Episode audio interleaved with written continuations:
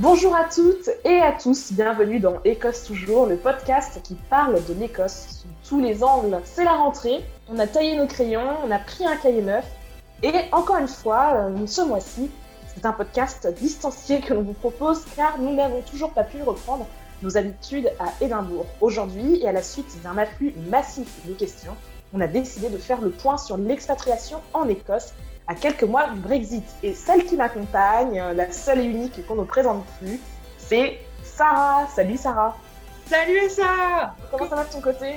Eh ben écoute, euh, le mois de septembre commence euh, pas trop mal, même si je me sens toujours dans cet univers parallèle où rien n'est vraiment trop normal, où il n'y a pas de travail, parce que cette, cette année, eh bien, en tant que guide, j'ai travaillé trois semaines avant il y avait une petite fenêtre de trois semaines où on a pu bosser un petit peu. Euh, maintenant, euh, on se focus, on se concentre sur d'autres choses. Mais du coup, je suis ravie de me retrouver derrière le micro avec toi de nouveau. Et on a plein d'épisodes super chouettes qui s'annoncent pour euh, cette nouvelle saison, hein, on, peut, on peut dire. On peut appeler ça une nouvelle saison. Et on a continué à se creuser la tête, à, pousser un peu quelques projets. Et on a une super nouvelle pour les auditeurs. Tout à fait. À partir de ce mois de septembre, Écosse Toujours sera diffusé sur Allô la planète. Allô la planète, si vous aimez voyager, je suis sûre et certaine que vous connaissez. Et aujourd'hui, en fait, vous pouvez écouter plein de programmes qui sont dédiés au voyage et la radio diffuse 24 heures sur 24. Et vous pouvez aussi écouter des, podcasts hein, qui sont présentés sur le site d'Allo la planète. par exemple, il y a Expat Heroes, que vous connaissez peut-être, ou encore La France baladeuse. Et du coup, cette année, nous aussi, on fait notre rentrée à Allo la planète. Euh, bonjour et merci. Our strength is our difference. Dinny feed it. Dinny call canny.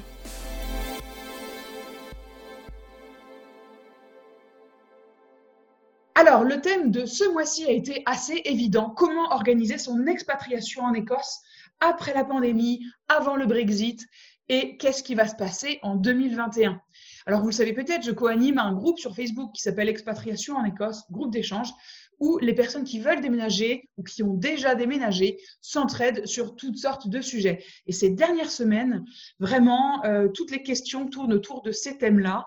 D'ailleurs, si vous avez si vous, vous aussi vous pensez déménager, vous pouvez rejoindre le groupe et euh, vous allez voir, il y a plutôt une bonne ambiance. Et le Brexit est au centre des, conversations. Et franchement, en parler entre nous, ça, rassure et ça permet de découvrir d'autres expériences, qui est plutôt cool.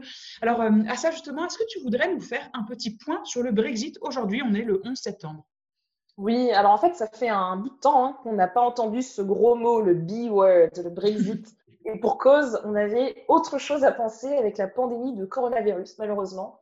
Euh, le Royaume-Uni est sorti de l'Union européenne le 31 janvier 2020, souvenez-vous, mais comme le gouvernement britannique a refusé de demander une extension de la période de transition dans laquelle nous sommes euh, en ce moment même, cette extension a été réclamée par l'opposition parce que ben, justement il y a le Covid et que toutes les forces du gouvernement devraient être tournées vers la crise sanitaire eh bien, la transition prendra bel et bien fin euh, en cette fin d'année.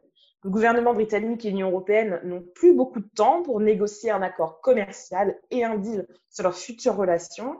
Et les discussions sont d'autant plus difficiles pour deux raisons. Le Royaume-Uni a dit que s'il n'y avait pas d'accord avant le 15 octobre, il claquerait tout bonnement la porte des négociations. Et deuxièmement, le Royaume-Uni compte délibérément violer le droit international et contrevenir à l'accord de retrait de l'Union européenne qui a été signé en octobre dernier avec une loi en fait sur le marché intérieur britannique qui va être débattue et votée dans les prochains jours. Et quand je dis violer délibérément, c'est pas moi qui le dis, c'est un ministre du gouvernement britannique qui à la Chambre des communes dans le plus grand des calmes a dit oui, notre loi va violer le droit international. Donc là, on ne vous cache pas qu'on navigue encore à vue concernant le Brexit. Il y a encore énormément d'incertitudes. Et en fait, ben, c'est un peu inquiétant tout ça parce que ben, la fin de la période de transition, c'est dans trois mois et demi. Concernant l'immigration post-Brexit, qui est notre sujet aujourd'hui, tout ce qu'on va vous dire est sous réserve parce qu'il y a une loi sur l'immigration qui est en train d'être examinée, mais elle n'a pas encore été adoptée. Il y a encore tout un tas de questions en suspens. Donc, wait and see. On fera un update sur les réseaux sociaux, en particulier sur Instagram. Si vous nous suivez, vous savez qu'on fait des petites stories pour expliquer un peu euh, le pourquoi du comment et où on en est.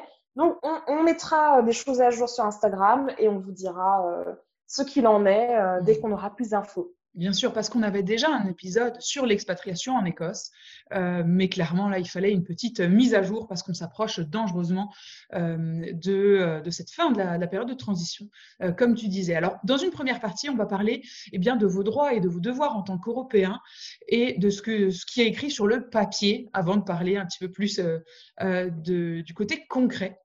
Alors, à ça, quelle est la règle d'or pour pouvoir être résident au Royaume-Uni en 2021 eh bien, en fait, il y a une deadline qu'il faut vraiment garder en tête, c'est celle du 31 décembre 2020, 23 heures heure britannique, minuit sur le continent.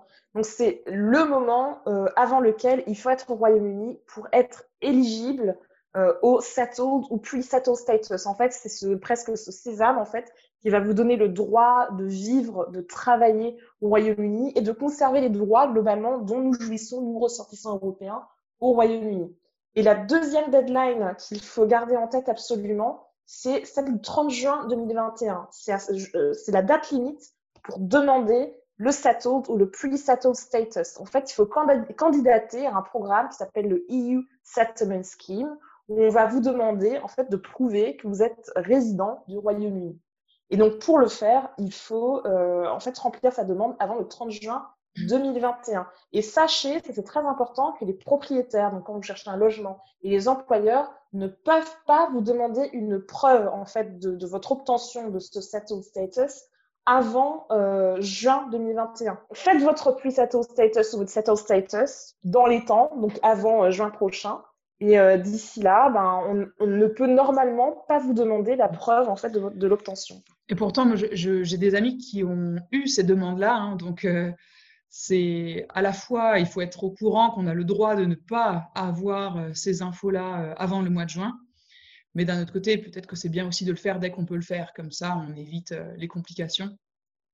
Et toutes ces questions, en fait, eh bien, on les a posées euh, à euh, Shaina Gabi, qui travaille au Citizens Advice. Et le Citizens Advice, c'est un, organisme absolument super euh, qui, fonctionne notamment grâce au travail de bénévoles. Et en fait, le concept, c'est que vous pouvez poser toutes les questions que vous voulez au Citizens Advice sur plein de domaines de votre vie personnelle. Et Shaina, en fait, elle s'occupe principalement des ressortissants européens qui demandent le settled ou le pre-settled status. Euh, donc, pour rappel, hein, pre-settled, ça veut dire euh, que vous avez vécu moins de 5 ans au Royaume-Uni. Et si vous avez vécu plus de 5 ans au Royaume-Uni, eh bien, vous êtes éligible au settled status. On lui a posé quelques questions et on vous invite à écouter ses explications. There are two deadlines. Now, the one you mentioned, the June 30th, uh, 2021, that's the hard deadline. So that's when your application absolutely must be in. The other deadline to keep in mind is December 31st. So 11 p.m. on December 31st. That's when the transition period is going to end. And that's the deadline to be eligible. So when you need to have started your continuous residency in the UK. Now, when you personally decide to apply, we would normally just say, do it as soon as possible.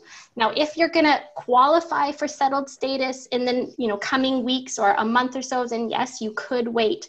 But because of restrictions, because there's a potential you might be ill or you might lose your passport, there's always something that could happen that you're not quite aware of. You can't always plan for every circumstance. So if you can, just apply as soon as possible, just so that there's not an accidentally missing that hard deadline of June 30th. Because if you do mm. miss that deadline, you will not have secured your rights. And you don't want that to happen on a, a pure coincidence or accident. Mm. Of course. This is interesting, actually, because we were wondering about what has to be done on the 31st of December. As you said, you have to be eligible. That means mm-hmm. you have to hold already a proof of residency in yeah. Scotland. So basically, to be eligible under the scheme, your continuous residency has to have started. So you don't have to be physically present in the UK on December 31st, but you have to have started living in the last little while before then. So, continuous residency means that you haven't um, been abroad for more than six months in any 12 month period. So as long as you've been in the UK, you know, a few months before December for a little bit, maybe you've gone on holiday over Christmas, that's okay. But you need to have started that continuous period mm. by December. That, that means someone moving in on the 29th of December will not be eligible. So if it's your very first time and you've never lived in the UK, as long mm-hmm. as you arrive by 11 p.m. and you have a flight ticket that's dated before 11 p.m. on December 31st, that's fine. You just need okay. one day in the last six months to qualify. Awesome. Perfect. That's so clear. Thank you so much. Yeah, this is really important because one of the questions that keeps coming is what constitutes a proof of residency in Scotland and in, yeah. in the UK in general? How do you prove that you, you live here, basically? Mm-hmm. So, as part of the EU settlement application, it's going to ask you for a national insurance number. Now, that's an optional step. If you have one, great. If you don't, don't worry. But if you do give your national insurance number, it's going to run an automatic check in the background. So it's going to look at both the HMRC, so the tax database, and the DWP, which is benefit database. And if it finds enough records of you, then it will give you a preliminary decision of either settled or pre settled status. Now, say you you've been here for more than five years and you're going for settled status, but that automatic system doesn't find you for that full period. Don't worry all you have to do is clarify, I have been here for more than five years, and then it will give you the opportunity to upload further evidence. Now, that can be council tax notices, P60s, letters from your employer or university, sometimes tenancy agreements if it shows payments. There's a wide range of documents that you can use. Um, the government website does have a full list of preferred options, but if you're having difficulty finding enough evidence within that, call Citizens Advice and we can talk through your personal circumstances. One thing that does work for those that maybe don't have a regular tenancy or, or regular job is GP records. So getting a letter from your GP that says you've been registered with the practice for so many years and a printout of your appointment dates. Doesn't have to have any health information, just a confirmation of those dates to show that you've been in the UK can also work. So one term that we like to use with the EU settlement scheme is that it's about securing your rights. It's about maintaining the that you have. So once you have pre or settled status, then essentially not a whole lot will change for you. You continue to use the NHS, you continue to work and switch jobs, claim benefits if you are eligible or study. That maintains.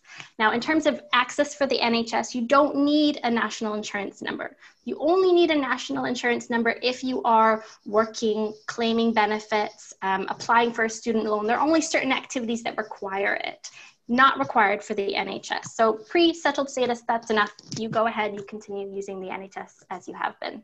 Um, a lot of people ask us about um, internship, work experience, um, especially for next year, because they would plan now internships for next spring, for example. How is this going to work for students from European countries? Yeah. So, I mean, if you already qualify for pre and settled status, then yes, you know, not a problem. Or if a family member can maybe sponsor you again to come over and get pre or settled status, then you could continue to work. But if you're a new arrival and you don't qualify for pre or settled status, then the default position is that you're going to need a visa. If you're not primarily here for tourism, you will need a visa of some kind, and that includes for work experience uh, and for study as well. Um, now, the immigration system is going through a lot of changes, so we don't have all of the information. Um, for instance, even yesterday, there was a statement of changes, particularly for student visas.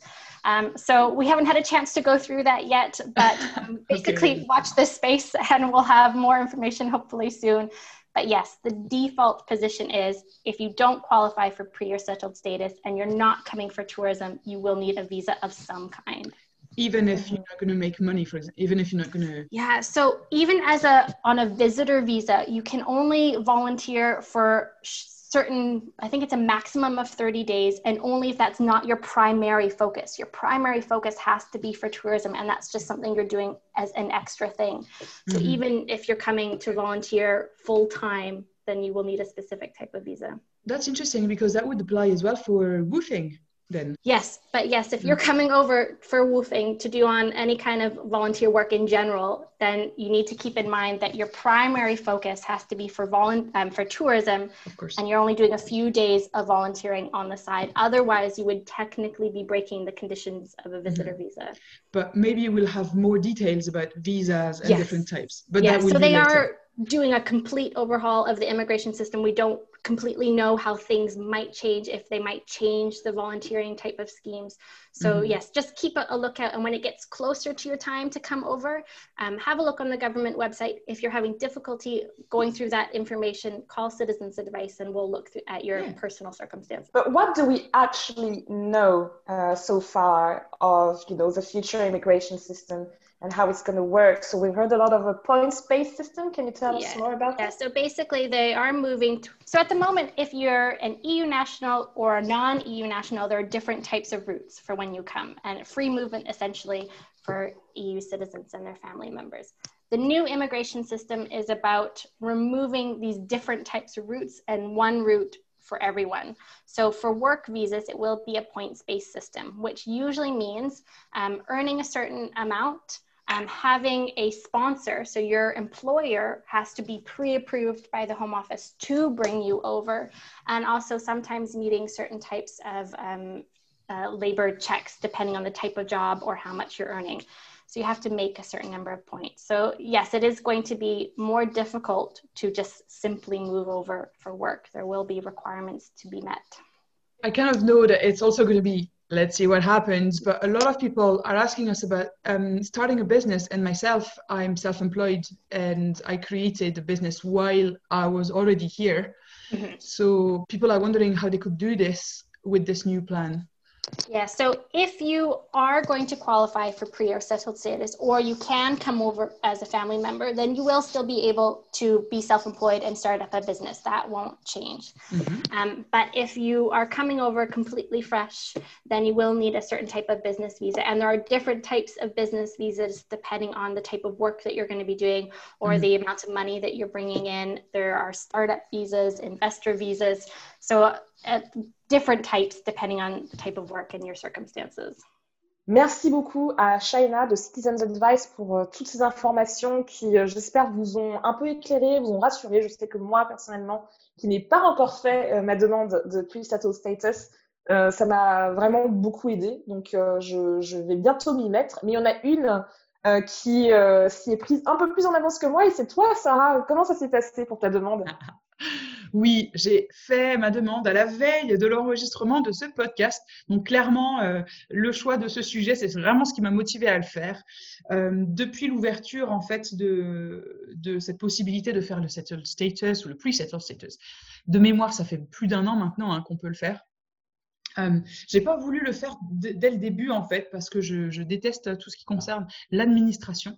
Et par ailleurs je savais que en le faisant sur la fin d'année 2020 eh bien j'aurais atteint mes 5 ans de résidence. Et aujourd'hui ça fait euh, bientôt 5 euh, ans et 2 mois que je suis en Écosse. Et donc je me dis que ça va être le bon moment de me lancer notamment pour pouvoir vous parler de mon expérience. Alors, mon premier, le premier truc qui me vient à la tête, en fait, c'est de dire que c'était facile. C'était vraiment pas si compliqué. Euh, ça m'a pris, euh, on va dire, une vingtaine de minutes. D'ailleurs, je me suis filmée pendant que je l'ai fait et j'ai fait une vidéo un peu in extenso euh, qui est un petit peu longue, mais qui vous montre vraiment toutes les étapes. Donc peut-être que ça peut vous rassurer avant de vous-même faire votre demande. alors j'avais choisi d'utiliser un téléphone intelligent. Euh, j'ai pas pu utiliser le mien qui est considéré trop vieux. J'ai utilisé celui de mon amoureux et euh, j'avais mon National Insurance Number. Donc, comme vous l'avez entendu dans l'interview avec Shona, eh bien, ce n'est pas indispensable d'avoir ce National Insurance Number pour faire votre demande, mais il se trouve que moi, je l'avais, donc j'ai décidé de l'utiliser. Euh, vous pouvez aussi faire votre demande avec euh, votre carte nationale d'identité, mais moi, j'ai choisi d'utiliser mon passeport. Si vous le faites sans National Insurance Number et sans passeport, il est vraiment probable qu'on vous demande de fournir plus de preuves de votre présence ici au Royaume-Uni. Euh, mais rien d'impossible, il ne faut pas, paniquer si on n'a pas l'un ou l'autre. Euh, le système est vraiment fait pour que vous puissiez candidater malgré, euh, malgré tout ça. Là, je vous ai dit que c'était facile hein, de postuler, mais par ailleurs, j'ai aussi trouvé que c'était une expérience presque sortie d'un film de science-fiction. par exemple, à un moment donné, vous allez devoir scanner votre visage avec votre téléphone intelligent, et quand vous allez faire ça, eh bien, vous allez voir votre visage à l'écran dessiné comme si c'était fait par un, un caricaturiste, euh, sans gros nez bien sûr, mais avec des traits au crayon. Euh, c'est très, très, une image assez curieuse. Euh, et puis ensuite, il va y avoir des flashs de toutes les couleurs et tout ça. Donc, c'est une expérience assez particulière. Et par la suite, on vous demande de scanner votre passeport avec votre téléphone. Et en fait, il faut juste poser son téléphone sur le passeport. Enfin bref, c'était absolument fou. Euh, après tout, quand même, euh, prenez le temps, installez-vous bien à l'aise, prenez le temps, prenez vos paperasses avec vous pour vous rassurer. Euh, et mine de rien, il faut quand même avoir un, niveau d'anglais pour comprendre tout ce charabia un peu administratif. Et même si pour moi, ça a été relativement facile, et je devrais avoir la réponse d'ici d'ici cinq jours, mais en fait, peut-être plus. Hein, il y a des gens pour qui ça a pris plusieurs semaines en fait, moi, je crains que ce système, malgré tout, ne mette beaucoup de personnes dans l'embarras. Euh, déjà parce qu'on ne voit aucune campagne de sensibilisation euh, dans les emails, dans les rues, dans quoi que ce soit. Euh, et par ailleurs, voilà, il faut, savoir hein, qu'il faut faire ce citizen's, ce, pardon, pas ce citizen's advice. Il faut savoir qu'il faut faire cette démarche pour avoir le settled status ou le pre-settled status. mais je pense aux gens qui parlent mal anglais, aux personnes qui sont peut-être désocialisées, déconnectées. Et je pense que pour elles, ça va être super difficile et le, je me demande en fait comment le gouvernement va agir pour faire en sorte que ces personnes-là ne se retrouvent pas piégées avant le mois de juin prochain. Deuxième partie, on aimerait parler de, ben, de la réalité. Euh, qu'est-ce qui se passe quand on vient? Et euh, une des questions euh, qu'on qu pose beaucoup, c'est sur le National Insurance Number, cette espèce de numéro un peu de, de sécurité sociale en quelque sorte. je pense que pourrais le qualifier comme ça, mais c'est pas vraiment un numéro de sécurité sociale parce que vous n'avez pas besoin de ce numéro pour euh, accéder à la NHS et par exemple aller voir un médecin traitant, etc. Et donc, Sarah, qu'est-ce que tu peux nous dire sur ce National Insurance Number en ce moment et sur l'obtention oui, exactement. En fait, pour obtenir ce National Insurance Number de manière traditionnelle, c'est-à-dire avant 2020, en fait, il s'agissait d'appeler un numéro de téléphone, euh, de dire bonjour, je, viens de déménager en Écosse, j'aimerais un IN, nana. Et là, on allait vous demander de, de venir à un rendez-vous euh, physique où il fallait venir avec une preuve euh, de domicile. Et après deux, trois petites questions, euh, voilà, vous, vous receviez une lettre vous disant voici votre National Insurance Number. En tout cas, quand je l'ai fait il y a cinq ans, c'était euh, très simple, très rapide, ça posait aucun souci. depuis les, on va dire, les multiples aventures liées au Brexit, les délais se sont un peu rallongés, donc ça c'était déjà le cas avant, hein, les délais étaient bien plus longs. Et cette année, du fait de la pandémie de coronavirus, eh bien, il n'est plus possible de faire des rendez-vous euh, physiques. On ne peut plus aller rendre, visite à des gens. Et ça, du coup, ça, bloque en fait l'administration euh, de, ces numéros. Et donc, depuis euh, le printemps, en fait, il n'est plus possible d'obtenir un National Insurance Number. Et beaucoup de gens nous demandent, mais quand est-ce que ça va reprendre? Quand est-ce que ça va reprendre? Eh bien, pour l'instant, et on vient de poser la question à, à Shaina de Citizen Advice, eh bien, pour l'instant, il n'y a pas d'infos. On ne sait pas encore quand les services vont pouvoir reprendre. Cependant, euh, pas de panique, sans National Insurance Number, vous pouvez vivre une vie normale. Euh, vous pourrez le demander plus tard, ça pose pas de problème. Vous pouvez commencer à travailler. Vous pouvez vous inscrire chez le docteur. Euh, vous pouvez, la seule, honnêtement, la seule mini différence, c'est que si vous avez un emploi salarié, on va vous donner un code euh, de taxe générique qui fait que vous allez potentiellement payer un peu plus de taxes euh, mois par mois parce que c'est à la source. Mais ne vous inquiétez pas, le HMRC qui gère les impôts est super fort avec ça. On vous remboursera le trop perçu euh, dès que votre situation sera régularisée. Donc, il n'y a pas de problème. Alors, à ce propos, on voulait avoir le témoignage de quelqu'un qui vient euh, de déménager en Écosse et qui est en plein dans, dans tous ces processus-là, un petit peu compliqués parfois. Et cette personne, eh bien, c'est Lucie. Lucie vient de s'installer à Édimbourg. Elle va commencer une formation euh, à l'université. Euh, je connais Lucie depuis plusieurs années puisque elle est la blogueuse derrière le blog Voyage et Vagabondage que vous connaissez sans doute. Euh, je vous invite à lire ses aventures et à, notamment à vous inscrire à ses newsletters qui sont très intéressantes. et on a posé quelques questions à Lucie sur, sur son expérience, notamment en lien avec le National Insurance Number. Bonjour à tous et merci euh, de m'avoir invité sur votre podcast. Le plus gros défi de cette expatriation, je pense que c'est assez évident, c'est le Covid-19.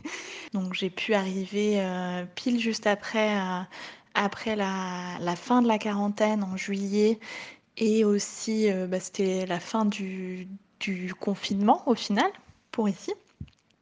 Je suis venue en train. du coup, ça s'est très bien passé. Euh, et c'était une bonne solution euh, pendant cette période pour les histoires d'annulation et de ne pas avoir grand monde dans le train. Et euh, ensuite, bah, il y a eu la question de, trouver un appartement alors que le, pays se déconfinait peu, à peu. Donc il y avait quelques annonces, mais c'était pas fou. Puis il y avait aussi beaucoup de gens, je pense, qui avaient envie de déménager après avoir été bloqués pendant plusieurs mois. Donc à mon avis, il y avait pas mal de compétition. Euh, je recherchais un appartement seul. Euh, j'ai dû visiter environ 10 appartements et j'ai pris le dixième. Une fois que j'ai eu l'appartement, euh, tout s'est déroulé de manière naturelle. Alors, je me suis retrouvée bloquée un petit peu dans la boucle. Il faut avoir un numéro de téléphone pour pouvoir postuler aux factures, mais pour avoir un numéro de téléphone, il faut avoir une facture. Donc, j'ai pris une carte prépayée. J'étais aussi obligée de prendre la banque Revolut euh, sinon, la mise en place de la council tax a été très facile. Les choses se mettent en place peu à peu, euh, mais je ne me suis pas mis la pression non plus. Cette idée de venir euh, en Écosse, je l'ai en moi depuis trois ans. Et à la base, quand il y a eu le Brexit, en fait, ça, a annulé mon projet. Je me suis dit, ah ben non, c'est pas, possible. Et finalement, ben, en voyant un peu le développement des choses et, en voyant que c'était toujours un projet que j'avais, je me suis dit, bah, on y va et on, et on verra bien en fait. Et encore une fois, il ne s'agit pas de, faire des plans sur la comète, euh, on ne sait jamais ce qui va se passer. Euh, contre, ça l'a peut-être accéléré dans le sens où je voulais être là avant le 31 décembre 2020, évidemment pour avoir cet accès au pre-settle status. Donc voilà, mais je viens sans, attente particulière euh, dans le sens de je vais m'installer ici pour toujours ou pas. Si vous êtes en position de, de pouvoir venir euh, avant décembre 2020, tant mieux. Et sinon, je, pense qu'il y aura toujours des manières de venir et que ça sert à rien de tout faire dans la précipitation, surtout, euh, surtout vu la situation actuelle. Eh bien, merci Lucie pour ce témoignage très intéressant et on te souhaite euh, bon courage pour la suite des démarches. On est sûr que ça va, euh, ça va couler très simplement. En tout cas, on pourra refaire le point avec toi un petit peu plus tard.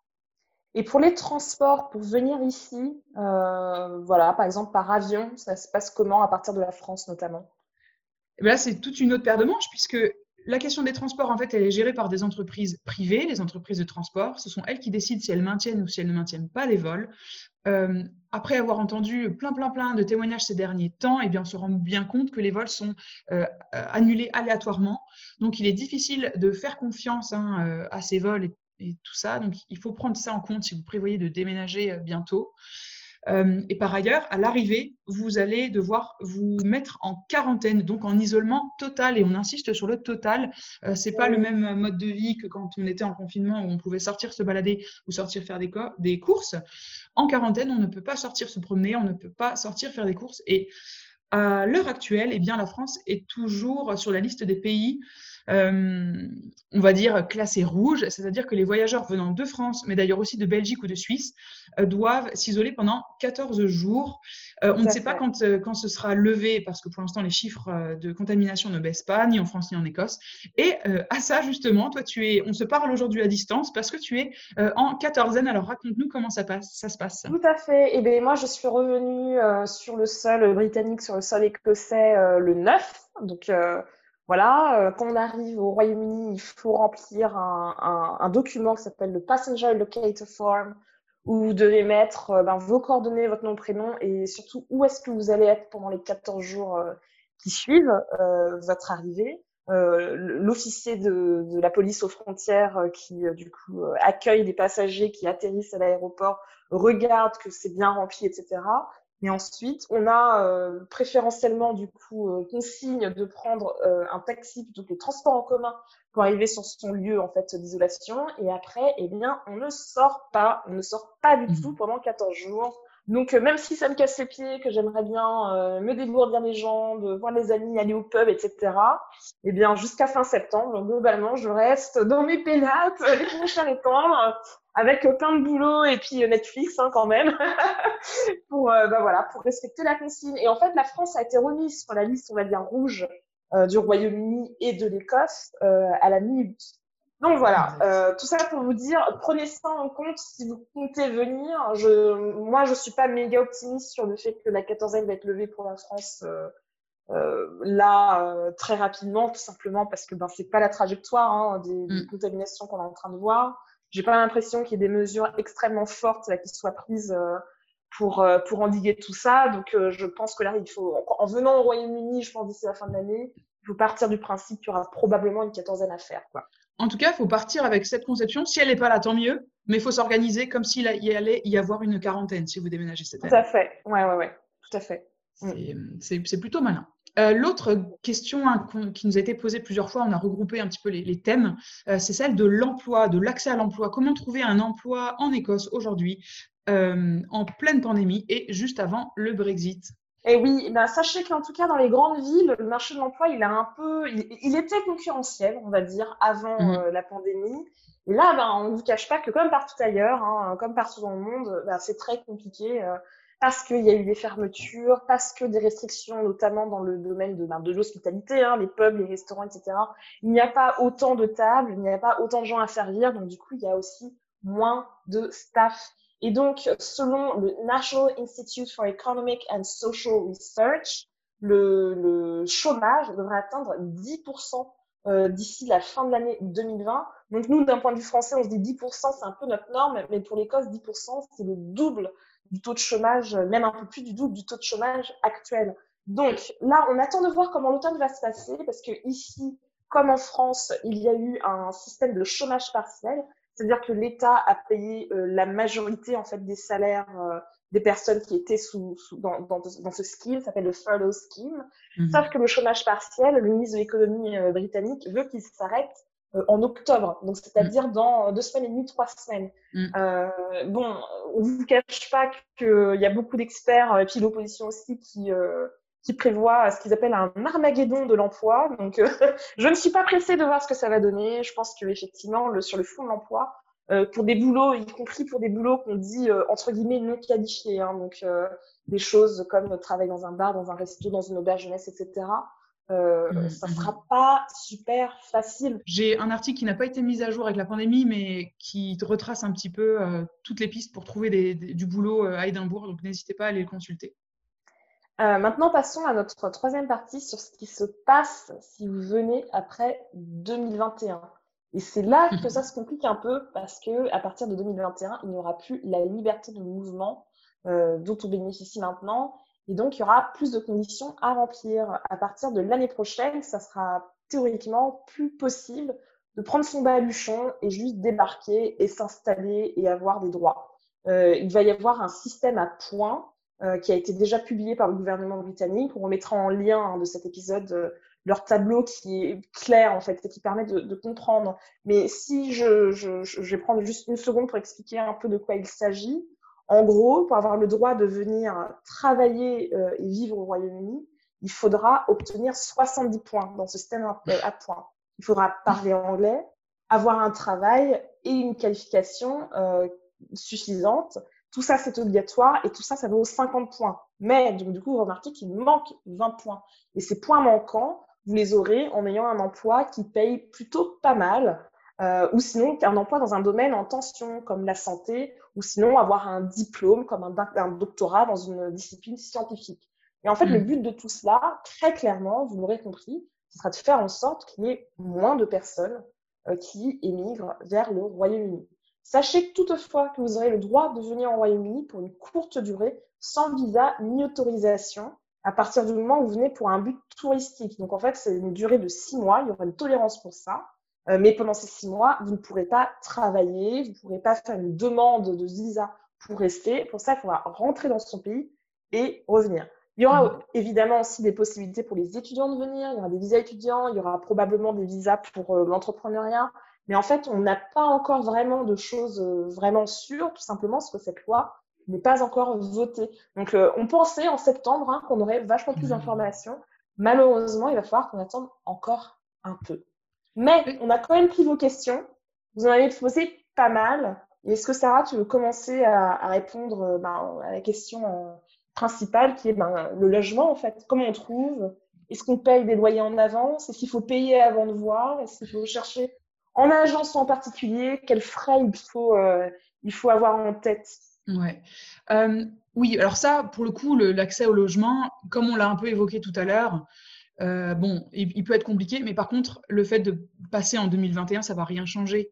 Euh, les, techniques seront les mêmes. Euh, on vous conseille, bien sûr, d'être organisé dans vos recherches, de ne pas se, jeter sur la première opportunité venue parce que ce sera peut-être potentiellement une arnaque. Si c'est trop beau pour être vrai, c'est sans doute que c'est trop beau euh, pour être vrai. ne, ne, payez pas d'argent en avance, ne donnez pas euh, des sous comme ça à des gens que vous ne connaissez pas, à des structures qui, même surtout si c'est des individuels. Euh, en Écosse, il y a beaucoup d'agences locatives. il est bien sûr possible d'avoir des propriétaires en direct, quoi, mais les agences locatives vous permettent de, de postuler à plusieurs logements et d'ailleurs, ces agences, eh bien, n'ont pas de frais pour les locataires, ce qui est différent hein, par rapport au système français. Ce sont les propriétaires euh, qui payent ces agences. même en Angleterre. Euh, et même en Angleterre. pourquoi ne pas en profiter? Euh, À Édimbourg, il faut savoir que les loyers sont relativement élevés. Le, loyer moyen pour un one bedroom, un appartement avec une chambre et un salon cuisine, est autour de 750 livres. cette somme n'inclut pas votre votre taxe euh, d'habitation, qu'on appelle la council tax, et qui, est assez injuste parce qu'elle ne prend pas en compte les revenus des personnes qui vivent dans les logements. Euh, si vous vivez seul, vous avez 25% de réduction, mais voilà, après, si vous vivez euh, à plus, et ben voilà, c'est à diviser avec le nombre de gens qui, qui, sont sur le bail, qui sont inscrits à la council tax. Euh, mais il faut compter euh, pour un logement en général entre 120 et 160 livres par mois. Le, les, les, Écossais savent qu'elle est chère, mais ils se rassurent en se disant qu'au moins ça inclut l'eau froide. Donc, euh, ah. en Écosse, on ne paye pas l'eau. En fait, si, on la paye dans la council tax, mais elle est forfaitisée, si c'est un mot en français. Excusez-moi si ce n'est pas le cas. donc, donc, voilà, ça, ça, ça compte aussi. Euh, mais euh, l'accès au logement euh, ne devrait pas changer pour les Européens. en tout cas, vous, on peut vous demander votre settled status ou pre-settled status après juin 2021. donc ça, c'est quelque chose à garder en tête. Et encore une fois, le Citizens Advice Bureau peut vous donner plein d'infos si vous avez des questions particulières.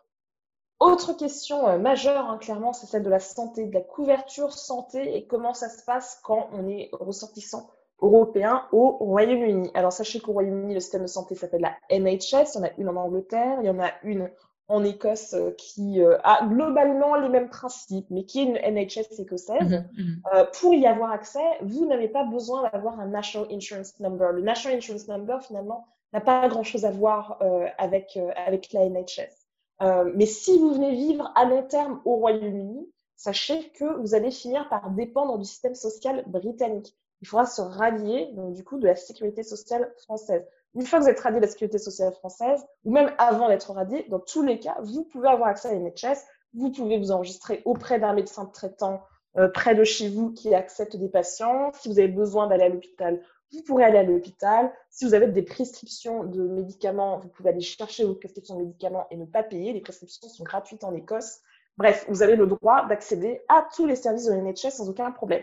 Par contre, ce que vous pouvez faire en plus si vous êtes ressortissant français, donc malgré pour les Suisses, euh, Belges, Luxembourgeois euh, ou autres francophones qui nous écoutent, vous pouvez souscrire à la Caisse des Français de l'étranger. La Caisse des Français de l'étranger a un avantage, c'est que le jour où vous revenez en France, vous n'avez pas de période de carence, c'est-à-dire de période où en fait vous n'êtes pas couverte par la, couvert euh, normalement, on va dire, par la sécurité sociale française.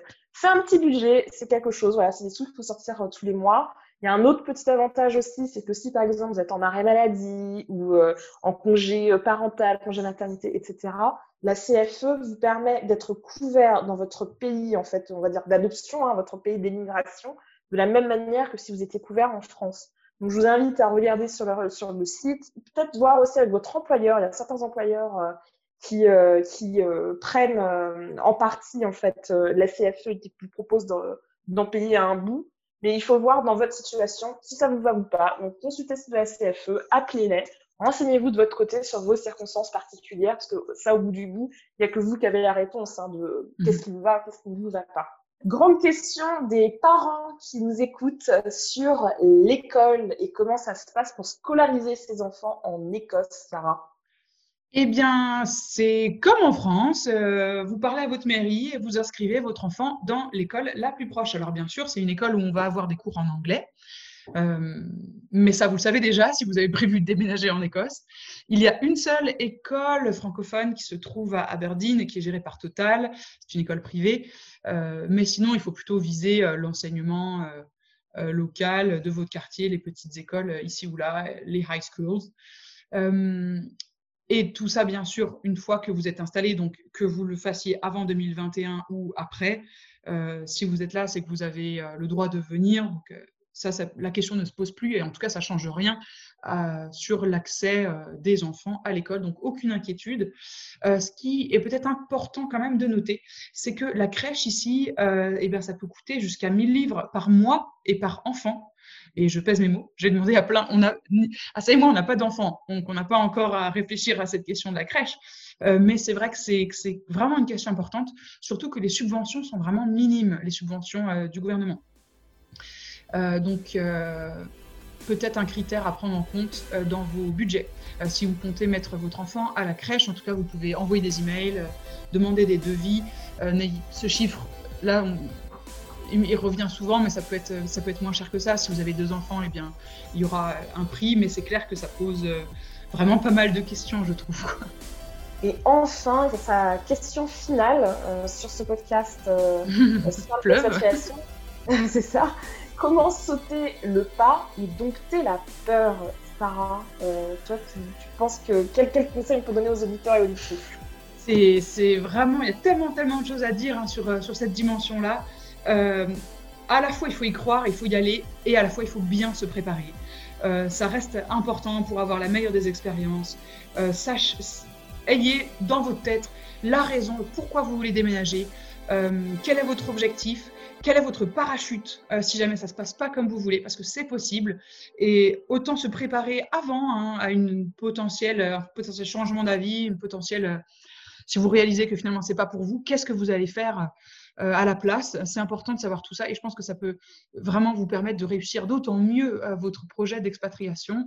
Euh, le côté, bon, quand vous décidez de en Écosse, c'est un prix qui est aussi assez, assez cher, donc ça va vous rassurer d'avoir des économies. Donc, quitte à reculer un petit peu votre projet d'expatriation, profitez-en pour essayer de mettre vraiment de l'argent de côté. Ça vous permettra d'être bien plus rassuré une fois que vous serez sur place. Euh, mais sinon, ce qui compte, enfin, je sais pas, dans mon cas, moi, je savais que je voulais venir. Euh, j'avais cette sensation que les planètes étaient en train de s'aligner. Et donc, euh, j'ai pas hésité, hein, j'ai foncé. Euh, cela dit, c'est vrai que peut-être que si je prenais cette décision aujourd'hui, peut-être que je regarderais les choses un petit peu différemment au vu de la situation. Et euh, moi, mon conseil, c'est de sortir de sa zone de confort pour voilà, de rencontrer des gens de divers horizons. N'allez pas systématiquement vers les Français et les francophones, même si je pense que ben, par la force des choses, vous allez beaucoup rencontrer les Français et les francophones. Faites aussi des choses que vous aimez, je sais pas moi, chanter, danser, peigner, courir, nager. Et euh, soyez des membres actifs de votre communauté. Vous savez, l'Écosse vous accueille, accueillez l'Écosse en vous aussi, quelque part. Et, et, vraiment, soyez un, un citoyen de ce pays, quoi. Et bien, sur ces beaux mots, je crois qu'on peut clore cet épisode euh, consacré à l'expatriation en Écosse. On espère qu'on vous a surtout rassuré et qu'on a pu répondre à vos questions. On a vraiment voulu insuffler euh, de l'énergie, euh, de l'optimisme et du courage parce que ce que vous faites, c'est pas facile. c'est un gros changement de vie. Euh, c'est déjà un gros changement de vie sans Brexit et sans pandémie. Alors là, c'est double, dose. Donc bravo à vous euh, déjà pour euh, ce, courage hein, que vous avez de vous plonger un peu dans ce challenge. Et bien sûr, les, les, réseaux sociaux de Écosse Toujours vous sont ouverts si vous avez des questions. Et on essaie vraiment de répondre à tout le monde. Donc n'hésitez pas, foncez. Et par la même occasion, parlez de nous euh, aux gens autour de vous. Si vous connaissez des gens qui aiment l'Écosse, peut-être que ça va les intéresser de nous écouter. Merci de nous avoir écoutés, les amis, et on se donne rendez-vous le mois prochain pour un nouvel épisode. À très bientôt.